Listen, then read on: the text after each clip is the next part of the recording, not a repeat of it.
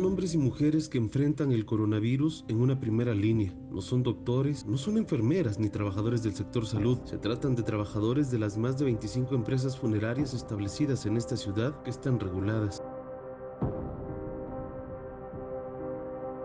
La forma de trabajo para ellos cambió de manera considerable. El respeto a la muerte cambió con una pandemia que hoy los puso en mayor riesgo de poder contagiarse. La necesidad, el amor a su trabajo, cumplir con su labor, pudieran ser los mejores argumentos para seguir ahí, encarando a la muerte. Tuvimos una, capacitación.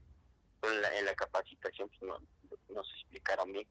Este, sí cuenta mucho el, el este, la manera del, trato ¿no? con el cuerpo, el lavado de, de, las manos, la desinfección de incluso tenemos sanitizantes que terminan de, este, de sepultar los compañeros y se les rocía. Dos, cuatro o hasta diez cuerpos en un solo día llegan a ser manipulados por ellos, siguiendo todos los protocolos sanitarios. Explican que así como reciben el cuerpo, que es entregado en bolsas especiales, ellos, con todo el equipo de protección, suben a la carroza y directamente entran al crematorio, convirtiéndose en las últimas personas que tuvieron contacto con ellos. Estamos manejando todos los protocolos, ¿eh?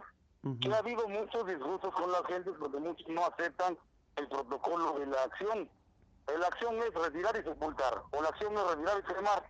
Mucha gente no lo acepta, entonces batallamos de que el riesgo que se presenta más la información que corremos. Ellos hablan también de sus miedos. Anteriormente los riesgos para ellos iniciaban en servicios nocturnos en zonas peligrosas, accidentes automovilísticos, el manejo de químicos como el formaldehído, metanol y el hipoclorito sódico, que son los riesgos biológicos además de poder contraer algún tipo de parásito, bacteria y virus, solo que ahora este último es el más preocupante. Los protocolos que se deben de seguir, todos los presidentes auxiliares y municipales están enterados de que deben de, de que deben este, dar todas las facilidades a las personas para sepultar inmediatamente. Así hemos sepultado a gente en la madrugada o amaneciendo.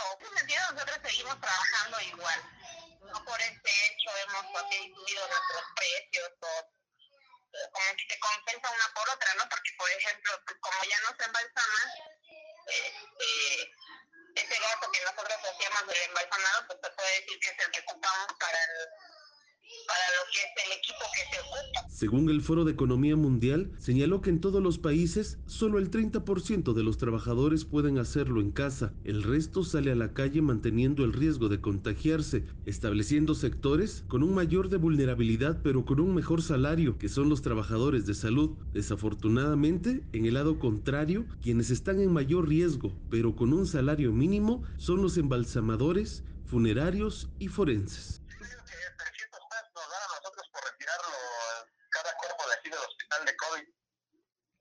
Es lo que nos están dando, es la chamba. A ver si no nos podemos rajar. Y haga de cuenta que si en todo caso la familia quiere que se creme, se lleva al crematorio. Ya todo se desecha. Y si en dado caso quieren que se sepulte, pues igual este, nada más que haga de cuenta que el lugar paso se va a llevar yo. Para Mega Noticias, Iván Fierro.